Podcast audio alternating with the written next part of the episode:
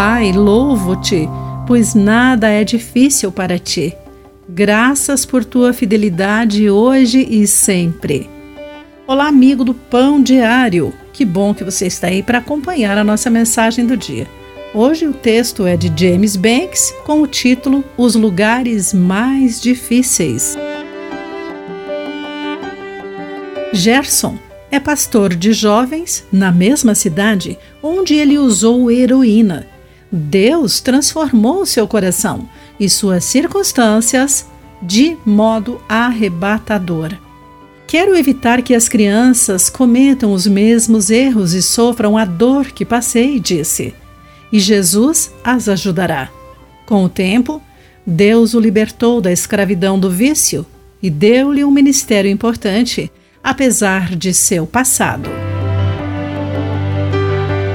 Deus tem maneiras de trazer o bem inesperado de situações em que a esperança parece perdida.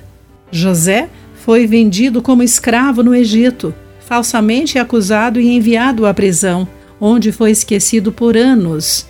Mas Deus o restaurou e o colocou numa posição de autoridade sob Faraó.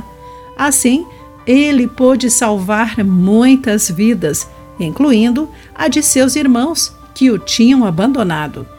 No Egito, José se casou e teve filhos. Ele deu ao segundo filho o nome de Efraim, do hebraico, duas vezes frutífero, explicando a razão. Deus me fez prosperar na terra da minha aflição. Gênesis, capítulo 41, versículo 52. A história de Gerson e José, embora separadas por milênios, indicam a mesma verdade imutável. Até mesmo os lugares mais difíceis da nossa vida podem se tornar terreno fértil para Deus ajudar e abençoar muitos. O amor e o poder de nosso Salvador nunca mudam, e Ele é sempre fiel aos que confiam nele. Querido amigo, como você pode usar seus problemas do passado para encorajar outros hoje? Pense sobre isso. Aqui foi Clarice Fogás com a mensagem do dia.